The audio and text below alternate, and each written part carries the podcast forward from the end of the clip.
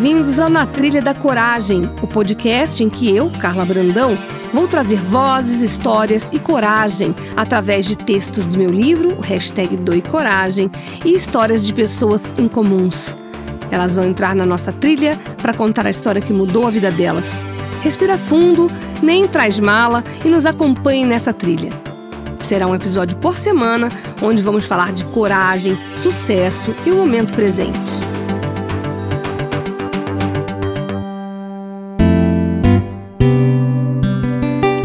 Começando mais um podcast na Trilha da Coragem, só que hoje com um amigo querido chamado Roberto Hanna. Para quem conhece o Hanna, é, ele é um cara extrovertido, simpático, bonachão, família, mas ele é um cara que passou por uma dificuldade e ninguém imagina que, mesmo com tudo que ele passou, ele continuou alto astral, divertido. E é isso que a gente vai contar para você, para que de alguma forma te estimule, te incentive a ver a vida sempre pelo lado positivo. Olá, Hanna. Olá, olá, Carlinha. Prazer estar aqui com você e poder estar relatando aí a minha história de vida aí para todos os seus ouvintes. Conta para mim e para quem está nos ouvindo, primeiramente, quem é o Roberto Hanna? Roberto Rando, bom, você já resumiu bem, né? Um cara é, extrovertido, sempre alegre, é, sério, meticuloso no trabalho, é, estritamente profissional no que faz, é, família, né?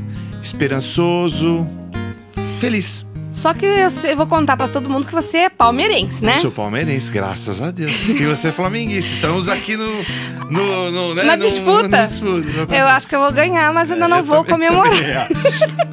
essa, essa semana é decisiva, né? É, exatamente. É, mas fazia tempo que o Flamengo não tava nessa vibe. O Palmeiras já faz tá. uns 10 anos que não ganha. É. E o Palmeiras. Mas merece, né? É, tá, tá bonito. Tá muito bom de se ver. Assim. Tá e eu queria que você contasse, então, primeiramente, você já foi ator. Hum. Você já foi locutor. Isso. E você começou a sua carreira como? Olha, eu comecei a minha carreira com 18 anos de idade, onde meu irmão me levou para participar do elenco de apoio da Praça é Nossa do Carlos Alberto. Foi aí que abriu as portas para eu ser picado pelo bichinho da televisão. E lá eu ingressei e trabalhei lá durante uns sete anos, fazendo curso de teatro lá com eles, com a Polônio lá no SBT, com muita gente. E foi uma grande escola para mim, porque eu, eu trabalhei com Ronald Golias, Consuelo Leandro, Rony Rony, Rony Costa, Rony Rios, né, a velha surda, Carlos Alberto e Canarinho e entre muitos outros grandes comediantes, né? E lá eu falei, meu, era isso que eu queria fazer para mim, né? Aí eu fui fazer economia, fiz economia na PUC um ano e meio, não gostei. Depois eu, eu queria fazer alguma coisa ligado à TV, mas não queria fazer rádio e TV porque eu achava, eu achava muito limitado. Eu achava que o jornalismo na comunicação ele era mais abrangente. Com o advento da internet, né? Você poderia trabalhar também como comunicação empresarial, como eu trabalhei, assessoria de imprensa, etc. Você então já... eu fui pro jornalismo, me formei, sou jornalista, me formei pela PUC. E aí as coisas foram entrando. Aí entrei na RTV, fui trabalhar como repórter e fui paralelo fazendo as coisas de, de, de TV, comercial, fiz ponto e novela. Mas aí depois as portas foram abrindo e eu fui me engedrando na parte de trás das câmeras. Onde aí eu comecei a minha carreira por trás das câmeras e hoje. Você começou em qual, em qual veículo? Em qual Eu comecei programa? na Rede TV, trabalhei com, com, com o João Kleber, eu era repórter, depois eu fui para Luciana Jimenez. Eu lembro. Trabalhei também com a Luciana de Menezes como repórter. Foi o primeiro repórter a fazer ao vivo a temporada de inverno em Campos do Jordão. Ah, eu lembro. Uh, isso em 2000, 2001 mais ou menos. E aí depois eu, eu eu fui participar, depois eu entrei pro Tom, né? Fui foi quando a gente 2004, se conheceu. Quando a gente se conheceu, quando o Tom foi pra Record, eu fui, uhum. né? Eu entrei como assistente e lá fui galgando, fiquei 11 anos na Record e saí diretor, como dirigi o Tom durante os últimos dois anos. Depois eu fui com um tom no Multishow, depois eu ainda fiquei lá um tempo. E a gente veio se encontrar há pouco tempo no documentário da EXN Em Nome da Justiça. Que tá no ar agora. Tá Quem quiser ar. assistir aos domingos, os aos inéditos. Sábados, aos sábados, sábados, 22 horas. São os inéditos. São, são os inéditos. E eu queria te fazer uma pergunta. É, você é um cara que tem uma filha e um filho lindos, você faz Graças tudo por eles, exato. vai cozinhar, você Isso. prepara tudo, você é muito apegada aos seus pais. Isso. Eu sempre é, ouvia você, ouço você É. contar essas as histórias. Você é apaixonado pela sua esposa. Isso. Mas conta que, para quem está ouvindo, o que aconteceu com você, que foi um baque na sua vida. Foi. No final de 2011, tava na Record ainda, o programa do Tom tava acabando? O Tom ia encerrar o, o vínculo dele com a Record, em comum acordo lá com a, com a casa, e a gente tava nos finalmente, né, da, do programa. E por volta de outubro, mais ou menos, agosto, outubro, eu comecei, eu comecei a sentir uma falta de ar, né? Na- peguei uma gripe, comecei a sentir uma falta de ar. E eu fui fazer um exame de rotina e no meu pulmão, o pulmão esquerdo, ele estava menor que o meu pulmão direito. Daí que estava essa, essa falta de ar. E aí eh, fui vasculhando, vasculhando, vasculhando, vai aqui, exame aqui, médico ali, médico lá. E aí, eh, em, outubro mais ou menos, eu fui diagnosticado com um linfoma de mediastino de uns 5 centímetros no mediastino, né? É um linfoma de não Hodgkins, é, é, primário, né? Ele só tava lá no mediastino. E esse tumor, com o tamanho dele, de 5, 6 centímetros, mais ou menos, tamanho de um limão quase. Ele estava pressionando o nervo frênico que encurtou o meu pulmão esquerdo. Tá aí que eu comecei a Por sentir isso. uma, uma falta de ar. Quer dizer, eu tive um sintoma biomecânico, né? Porque Sim. tem muita gente que não tem, então vai crescendo e você não vai. Tá. E a partir daí, o mundo caiu pra mim naquele momento, porque você, você, quando você é diagnosticado com câncer, você, assim, então o mundo cai, o chão, a primeira coisa que você pensa são os filhos, que você fala, eu vou morrer. Primeira coisa que você fala, eu vou morrer. E aí, você, os médicos te, te, te passando o diagnóstico que você tem, a doença que você tem. Então, eu confiei muito na equipe médica que me tratou. Eu me internei no Oswaldo Cruz, fiz uma biópsia, né? Fiz uma videotoroscopia, onde você entra com um, um vídeo pelo tórax lateral, vai até o, o, o mediastino, que o mediastino é bem do lado do, do coração, sabe? Bem no externo. Você tem um vaso linfático ali também. E aí eu fiz a biópsia, aí eu fui congelado na hora, né? O o tumor, por um patologista. E aí fui diagnosticado e fiz aí seis sessões de quimioterapia. Não parei de trabalhar nem um minuto, né? Nenhum dia. Só, obviamente, quando eu ia tomar a quimioterapia no dia, eu não ia, mas no dia seguinte eu já ia. E até o quarto Você- dia, quando a imunidade cai, aí você não vai mais. Mas, mas assim, eu- a minha vida foi normal, assim. Mas até... você conseguia é, ter- ter- manter a mente calma, manter o pensamento positivo nesse momento? Eu me apeguei muito a Deus, né? Cada um tem a sua religião, né? Então acho que cada um tem que se basear e se apegar na sua religião, no seu Deus, né? Eu me peguei a isso, me peguei muito nos médicos, confiei muito na equipe médica. Então acho que para mim os dois pilares essenciais foram a, a religião e aí que confiar na equipe médica. Obviamente a família do lado, tudo, mas sempre positivamente pensando e sempre, é, sempre otimista que eu ia sair dessa. E eu saí. E eu, assim, eu, eu, há, há um tempo atrás, cara, me permite abrir um parênteses. Há três semanas atrás, eu, um amigo, um vizinho do prédio, meu vizinho, eu encontrei ele no elevador e ele tá com leucemia. Foi diagnosticado com leucemia.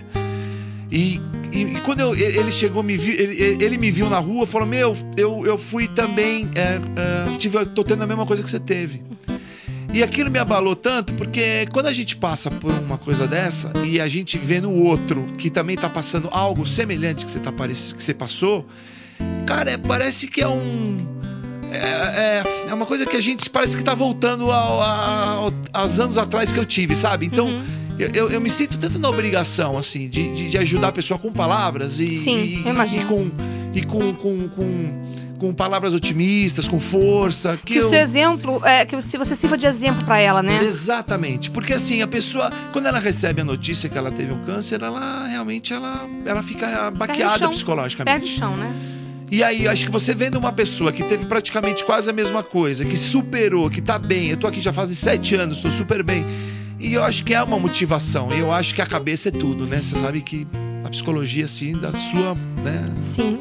Por isso que você tá aqui. Por É. isso que eu tive a ideia de te chamar, porque eu- eu- você já me contou essa história e eu fiquei muito tocada pela sua força, pela sua energia. Não é qualquer um que tem. E é, é- é- como você saiu dessa, eu acho que isso serve pra quem está ouvindo. E é por Sem isso que eu te convidei.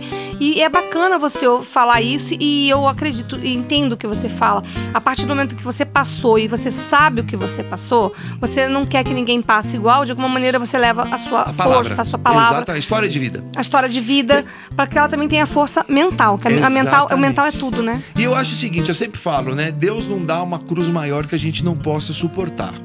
E às vezes, é uma coisa que eu sempre vim pensando ao longo do tempo e vim conversando com pessoas, é, e um pouco também do espiritismo, que eu também eu sou um pouco é, fã né, dessa, dessa, dessa ala de religião, do espiritismo, acho muito legal também.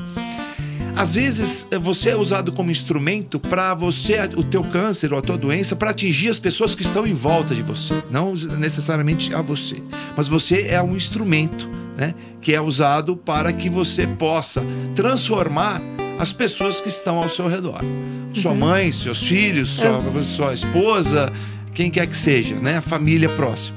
E eu acho que você, a partir do momento que a pessoa passa por isso, você tem que realmente se apegar em Deus, pegar na sua religião, sempre otimismo, força, fé, confia na equipe médica, no tratamento. Hoje a medicina evoluiu demais, né? Cada ano ela evolui com técnicas novas, medicamentos novos que realmente levam a pessoa à cura.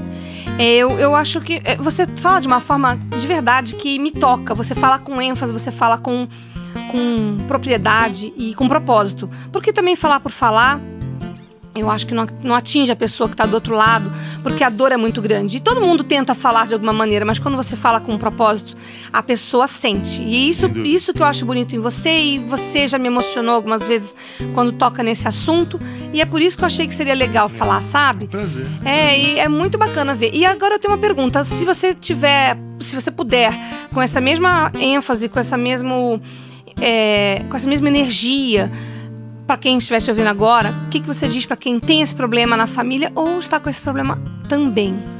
É, foi o que eu falei. Eu acho que assim, eu, foi a- uma experiência que eu fiz, né? Eu, eu me apeguei muito a Deus, né? É o que eu tô te falando, cada um tem a sua Sim. religião, cada um pega na Mas sua agora religião fale a pra fé. essa, fala para essa pessoa agora, ó, Ó, você, você que, que, que tá vivendo algo parecido com o que eu vivi na pele, ou se você tiver você vivendo isso, ou alguém da sua família, eu, eu sugiro, né, ou É. aconselho, é, por experiência própria, que a, a cura ela está na sua cabeça, em Deus e na equipe médica. Acho que são os três pilares. Arrasou. Muito, eu achei muito bonito. E outra coisa que eu ia te falar, agora se você pudesse falar alguma coisa pra sua família.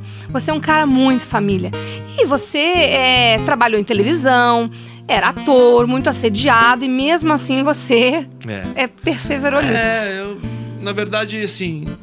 É, sempre tive uma família muito sólida, né? Meus pais são casados até hoje, entendeu? Né? Minha mãe, meu pai tem 90 anos, minha mãe tem 81. São casados desde 61. Então, Quantos anos você já me falou? Quantos anos eles fizeram? Eles já estão casados há 9, dá 39, com 19, 58, né? Nossa. É isso? Errei a conta? Vamos fazer aqui, né? A gente Desde fez- 61. Se meu irmão tá com 55, exatamente. Olha só. É isso mesmo. É, não é pra qualquer um, né? 57. Isso é um exemplo pra. pra... Então, eu sou muito família, como eu tava te falando, assim, eu acredito, creio muito na família, na base da família, né? Na, na, na, na- a minha esposa, eu sou, assim, uma coisa apaixonada, estamos há 22 anos juntos, que é difícil você pegar alguém hoje em dia tanto tempo, né? Juntos e. Tô casado aí, meus filhos, minha filha tá com Sei. 20, meu filho tá com 16. E não é por causa que eu vivi no meio, né? Vivo no meio de televisão, etc., com, né? com pessoas bonitas, tudo, mas sou uma pessoa tranquilona. Então eu quero aproveitar pra encerrar, pra te dizer que eu sou sua fã, pra bem. dizer que eu nos nossos papos, agora no último documentário que a gente trabalhou junto, Isso. que a gente conviveu mais, eu pude É conhecer um pouco mais do Roberto Rana. Opa, ô louco, bicho. E você me deu muitos conselhos, você é um cara que é muito bom coração. Legal. E por isso que eu achei legal, porque por mais que aqui o Na Trilha da Coragem não seja um podcast dos mais ouvidos, ele atingindo uma pessoa e mudando uma pessoa, eu já, Já- acho já valeu. Já valeu. Já é, valeu. É Eu acho que o teu livro também, assim, é super legal, assim, que fala isso, doe coragem, não é? Também, Uhum. eu acho que é alguma coisa de, de- que você pode trazer palavras e trazer, né? São sempre coisas que confortam as outras, ou um caminho, ou uma luz, ou, um- né? Exato. É, eu acho que Se é- atingir uma, é, se- sempre foi por aí que eu também fui. Se atingir uma pessoa, já valeu a pena. Já valeu a pena, exatamente. a pena. Porque, claro que eu não vou agradar a todo mundo e às vezes as pessoas podem achar óbvio, ou não estão preparadas, ou não querem ouvir, mas sempre, sempre tem alguém que pode E se engraçado, beneficiar. né? Eu, eu- eu- quando eu, quando eu vejo alguma pessoa que passou por um câncer e venceu, a minha alegria, mesmo que eu não conheça ela, mas a minha alegria é tão grande, sabe? De, de- porque é meio assim, passou por que eu passei também, a gente só sabe quem passa, né? Por todos os pro- problemas da, da- da- do tratamento, né? né? Os percalços, né? Que ele nos traz. Ah, e depois sequelas, não é? Uhum. É, eles, é, a, a quimioterapia, a radio- e radioterapia, ela te extingue o câncer, mas também ela te destrói células Você me boas, contou isso né? uma vez. É. Então, é, as pessoas que passam por isso e vencem, mesmo que eu não conheço, mas que eu fico sabendo de histórias de superação, cara, eu fico super feliz. Parecendo que eu é uma pessoa que eu conheço. Assim, Como se a família, vitória sabe? do outro fosse também a sua a minha vitória. vitória. E esse é o grande segredo da história, né? Exatamente, exatamente. Então tá. Muito obrigada, Hanna. Foi muito legal esse papo. Espero que as pessoas gostem. Eu que agradeço o convite. Precisando, estamos aqui novamente, assim que precisar. Um beijo a todos que estão ouvindo, que estão ouvindo a gente. Na trilha da coragem. Sempre. Esse foi o Na Trilha da Coragem. Semana que vem tem mais, sempre com uma história em comum e relatos inspiradores.